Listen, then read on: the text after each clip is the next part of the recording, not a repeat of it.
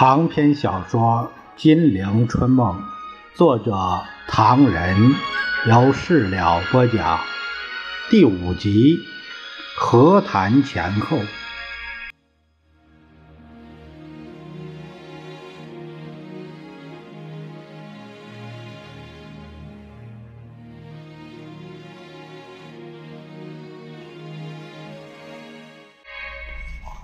朋友们，我们今天呢开始这个播讲第五集。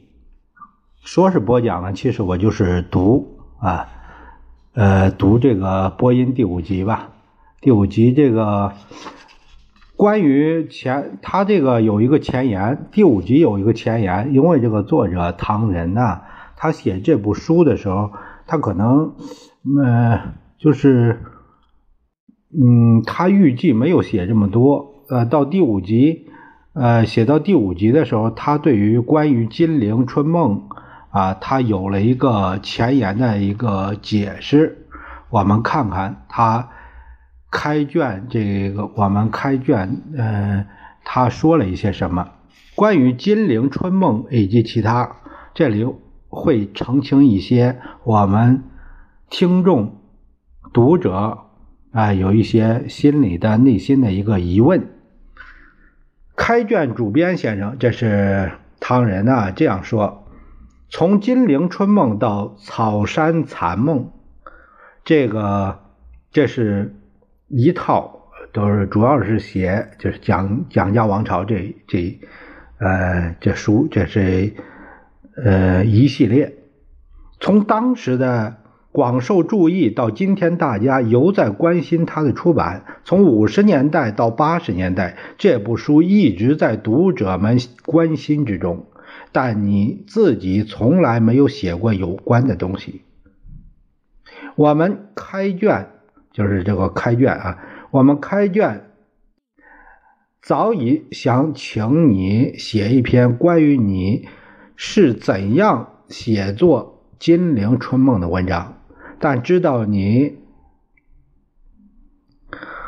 这个就是开编的这个开卷主编先生啊，就是说了一下这个问题。他就是说，但是知道你是一九七八年九月因为脑溢血进了医院之后呢，转化疗啊，半身不遂，呃，近期医疗情况不恶，呃，能扶杖走路了。和外界的接触也稍有增加，只是恢复写作，哎，尚需有待。是写作现在还是不行。在这种情况下，我们想请你慢慢写这篇文章，详述《金陵春梦》这套书诞生的过程，以享读者，但以不要影响您的治疗和修养为原则，啊。这是开卷的主编，这个是想让唐人先生写一下关于呃这个读者呃听众他的一些，就是说您为什么呃就是你写这部书的初衷和愿景啊。开卷主编先生为我说了开场白，希望列位啊。别抱怨我这个正在医院里的人说这些芝麻绿豆的事儿，哎，太不中听才好。事情这个事啊，就是要从有一部书叫《侍卫官杂记》，在《新晚报》曾刊登这篇小说，之后出版了单行本作者宋乔写蒋介石的肤浅与无聊，相当有趣儿。读者却有这么一个意见，什么意见呢？蒋介石当真是这样浅薄可笑？可笑吗？为了说明蒋介石之所以成为蒋介石，他连美国总统都曾为之头疼。《新晚报》的主编以为最好能写再写一篇，让读者印象中塑造一个真正的蒋介石，而且这种意见越来越多。这大概是由于当时全国解放没有多久，人们对蒋的厉害记忆犹新之故吧。嗯编辑部开例会，这个时开例会的时候，总编辑罗成勋先生便把这件事提出来了。与会者人人摇头，表示不感兴趣，或或者是呃不能胜任。对于写蒋介石没有创作冲动，大家都是三十左右的年纪，对蒋认识不够，也无从下手。最后一致提议。函请北京等地老前辈帮忙，哎，都是过来人。不久回信，呃，来说大家都忙，没有时间替香港报纸写小说，请《新晚报》自己解决。哎，人家就是没答应。呃，已经记不清开过几次例会，反正最后决定作为一个写作任务处理。末了，这任务就落在了我的肩上，也就是这是唐人叙述的，就是唐人自己肩上。在《大公报》《新晚报》的编辑部里，说到写文章，便是好手似云。而所以轮到我这个，嗯，辅纪委者，同事们的意见是。第一，我在蒋介石发迹的上海住过；第二，上过抗日战争前线前方；第三，到过内战前方；第四，跑过一些地方，包括台湾；第五，其实这个重要原因，当时我每天写稿不过两三千字，反正反正是你有空，哎，就这样了。因因为你任务少，那你来担这个吧。啊，这是对我来说真是个任务艰巨。对于那个人人皆知的角色，不不比一般小说中的人物可以虚构，又不能任凭资料去写，否则效果与催眠剂无异。啊，冯平山图书馆等有有关讲的资料有的是。但是不敢用，烦闷不堪的时候，想到了有人馈赠给我的五页八行签这个八行签啊，那是一九四九年冬天，有一位真正的蒋介石侍从室的侍卫官退休来港寻亲访友，希望叶落归根，并且很快获得批准。他在回乡之前，用八行签儿写下了一些有关蒋的情况，内中有五页是记载抗战时他奉蒋之命在重庆监视蒋的兄长郑少发的经过。由于事隔三十年，呃，已经记不得那五页八行签儿有有人送给我的经过了。反正当时在烦闷不堪的时候想到了他，并且全家协力寻觅，花了几天功夫才找到这个薄薄的五页纸。然而一喜，一则是喜，一则以疑。怎么说呢？我开始不大相信这位侍卫官所写的经历。蒋介石怎么会有一段这样传奇式的故事呢？之后，我根据蒋的家谱、江西地方志、风俗习惯和蒋的传记等逐一核对，再对照他的发迹史和各个阶段的表现，我才深信这个侍卫官的所述，而且他没有耸人听闻的必要。这五页八行签与其说是欠缺文采，毋宁说是朴实无华。于是我就动笔写《金陵春梦》第一集正三发子，末了排字房催排这个署名的时候，才从宋乔身上得到启发，哎，起了个唐人的笔名，那么唐宋元明清嘛，呃，他叫宋，我我叫唐，啊，这顺口啊。事后证明，读者对这样一个开头是感兴趣的。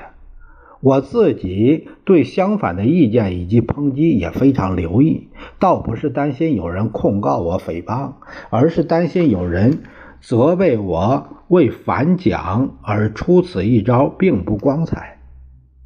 其实拙作中对蒋母、寡妇再嫁等情形是十分同情的，反蒋也在于反他从正三发子变成蒋介石后，就忘记了灾民痛苦而骑到人民头上这一点，并没有反正三发子。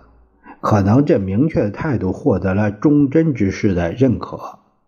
哎，台港蒋方人士也没有因此骂街，这一胸襟啊，值得喝彩。某报月刊曾专门为蒋辟谣，说蒋并非正三八子，也非蒋母与雪窦寺和尚所生，而是他寡母与一。不知名的村人所生等等，这一辟谣却成了旁证材料，大概为作者所谓料机。哎，就成了这个情况。那你不管谁生的，搞了半天还不是还不是蒋家人，是不是？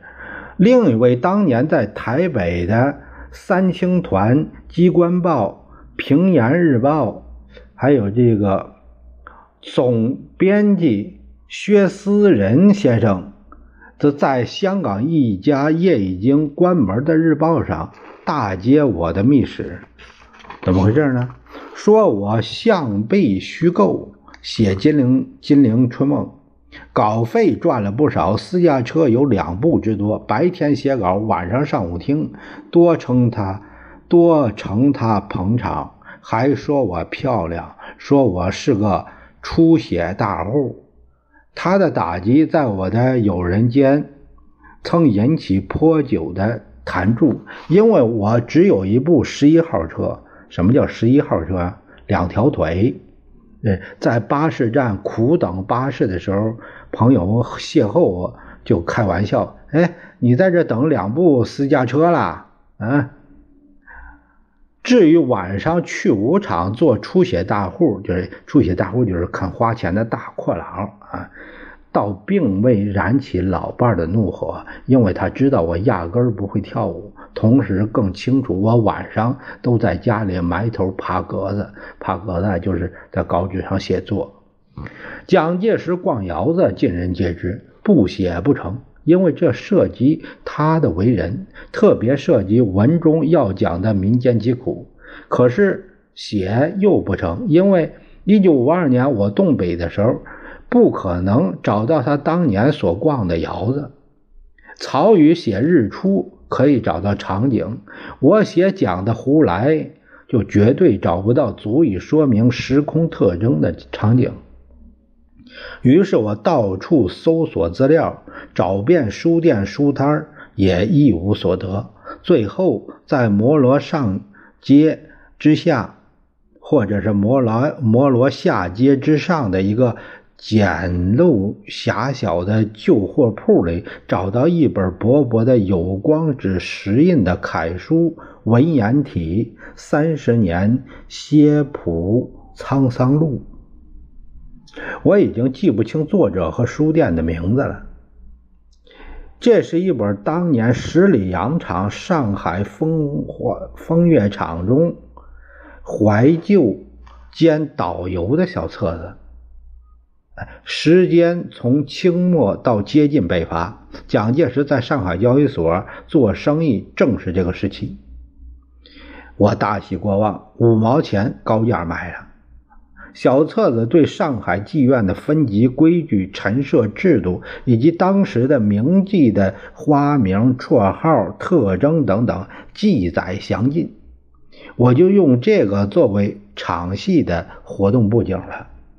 这节文字刊出约一个星期，接到一封剧名罗高、文句流畅、字迹苍劲的读者来信，语气迫切地问。我是谁？因为蒋介石逛窑的时候，他偶也有在场。当时这一类的妓院相当高级，有些嫖客鄙视所谓的 “sex without love”，也也是就是说没有爱的两性关系。呃，于是名妓的诗、诗画、琴、棋一曲绕梁。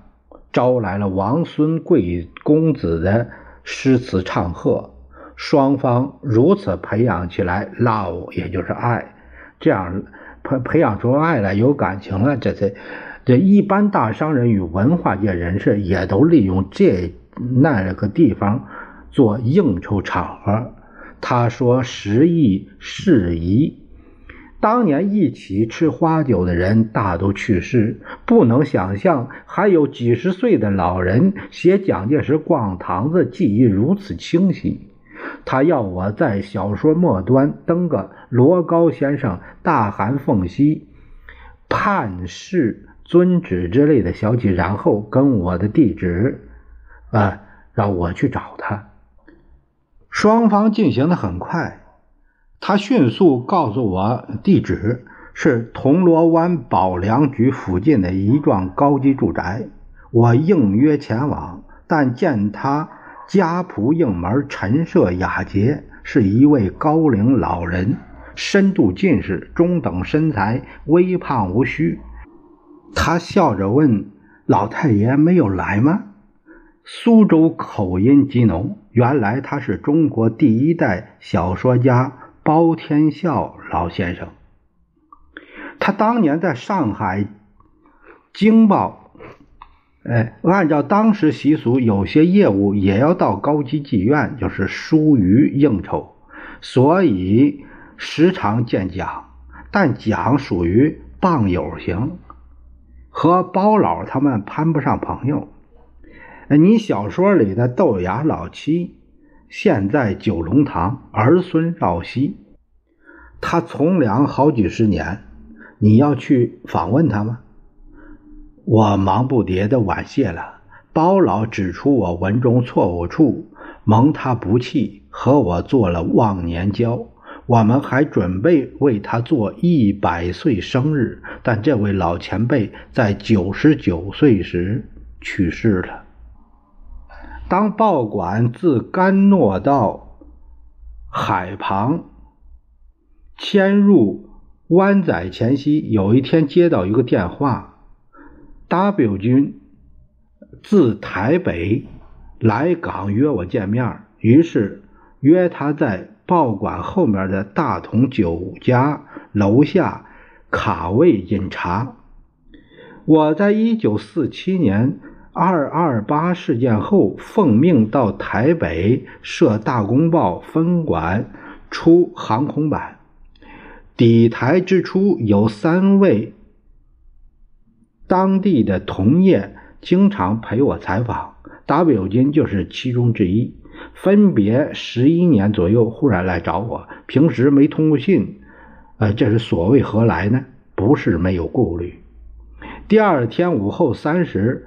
我去大同等候，见来了个吊儿郎当的人物，到卡座前后左右转了个圈没几分钟，W 就来了。我劈头问他为什么不相信我？难道派个探子来就解决问题了？双十二事变的时候，蒋介石在极端劣势下，延安尚且力劝张杨释蒋。现在难道阁下地位还超过蒋介石？他极力否认，话题一下子转到了《金陵春梦》，问我是否为稿费而写。如果有人约我写稿，能不能接受？我看了看表，说：“先告诉你，匿名信、恫吓信都收到了。我已成交我的上级，我却为生活写了不少稿，但写《金陵春梦》。”却不是为了稿费，我不打算接受别人约稿，几因为几家电影公司和几家刊物报纸的稿还来不及写。不过我可以告诉你，我祖父和父亲都是在床上逝世的，与蒋无关。我与蒋家没有私仇，写《金陵春梦》绝非私人攻击。如果贵总统爷儿俩马上宣布国共。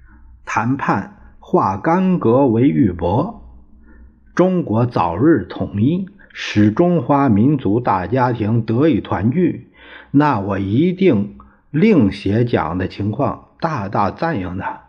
不过已经发生的这事儿，他所做的以及举世对他的评价不能改变，因为这是事实。我记得我把我的住址和上下班时间等都告诉他了，劝他转告台湾特工部门，为台胞和自己着想，最好别来这一手，因为使人不齿，毫无用处。不信可以翻阅军统局、中统局等等历史，看看成果在何处。国民党报纸上骂匪骂了几十年，指名道姓骂人，更加不知骂了多少。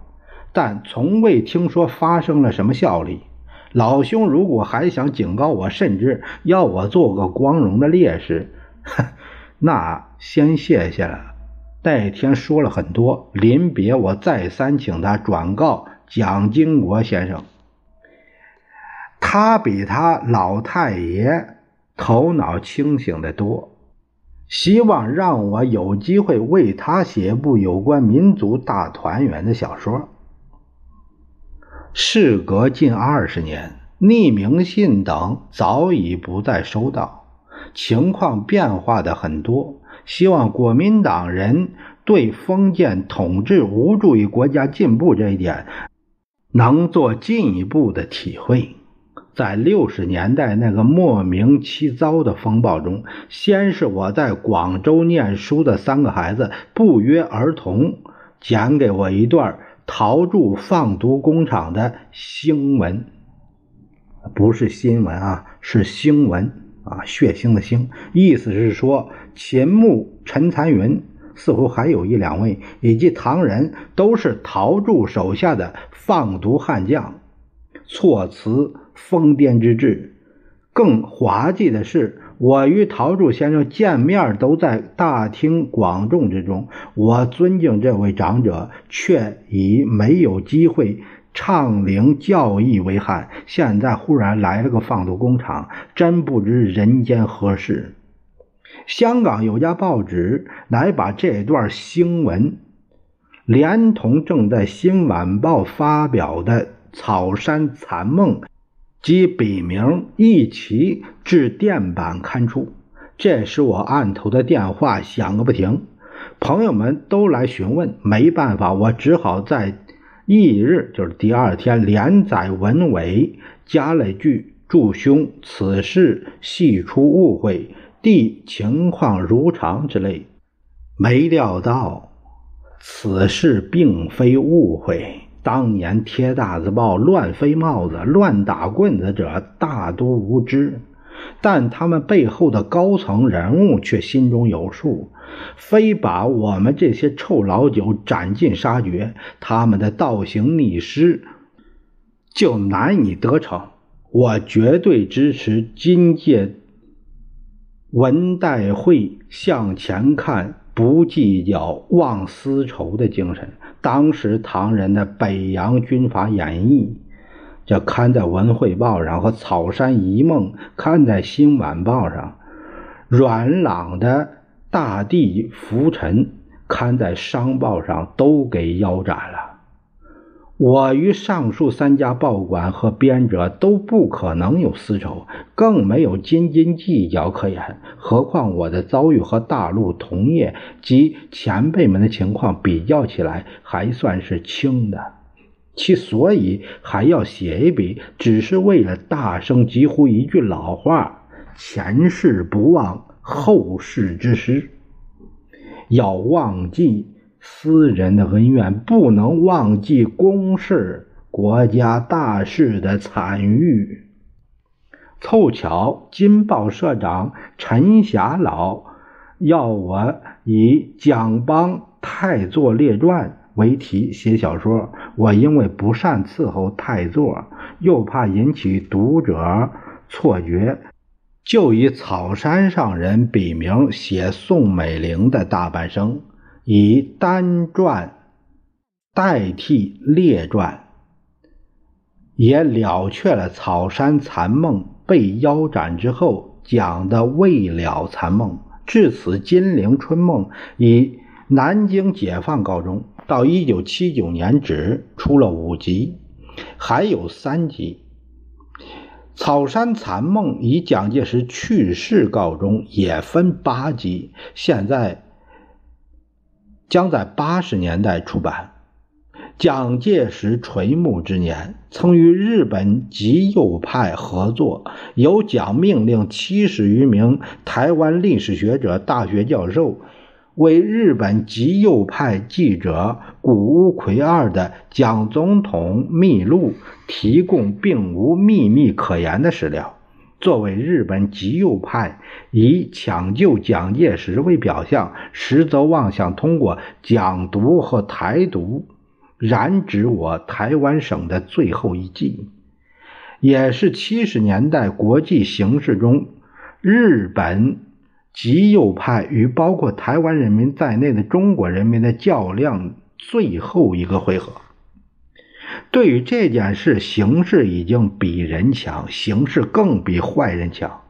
日本极右派余孽是不能成事儿的了，但不能不对蒋经国有所劝告。我就以金乌奎一为笔名，写了一部《蒋后主秘录》。以李后主词句做回目，例如北京释放十位国民党将领战俘，引起台北慌乱，就以小楼昨夜又东风为题，意在对蒋讽劝。尽管他还在拍台拍凳，但我总有一个想法：蒋经国头脑远胜乃父。他不可能一辈子是这样一个人。广大台胞与国民党人更在渴盼中华民族大团圆的好日子迅速来临。法国和日本的三批朋友在这二十多年里，曾经数度谈到《金陵春梦》的翻译问题。由于《金陵春梦》尚未出齐，以及内容有待增删。希望一九八三年再着手翻译。现在第五集《和谈前后》已经出版，第六集《台湾风云》呃，就是台，这是暂定名，已交出版社。第七集《三大战役》以及第八集《大江东去》早已在《新晚报》登完，只待再看一遍就可以给出版社。之后便是《草山残梦》。我热忱盼望，在蒋介石这两个梦的末了，能等到蒋经国先生的清醒。不少朋友认为不可能，但我仍然保留我的看法：可能，因为他毕竟是个曾经清醒的人。署名：唐人，一九七九年十二月二十五日。于广州。以上就是唐人先生关于《草山一梦》呃《金陵春梦》这个写作前后的一些呃插曲啊，这个让读者朋友们有所了解。我们下一节呢，就是第一回讲史迪威赞扬共产党。罗斯福通牒蒋介石。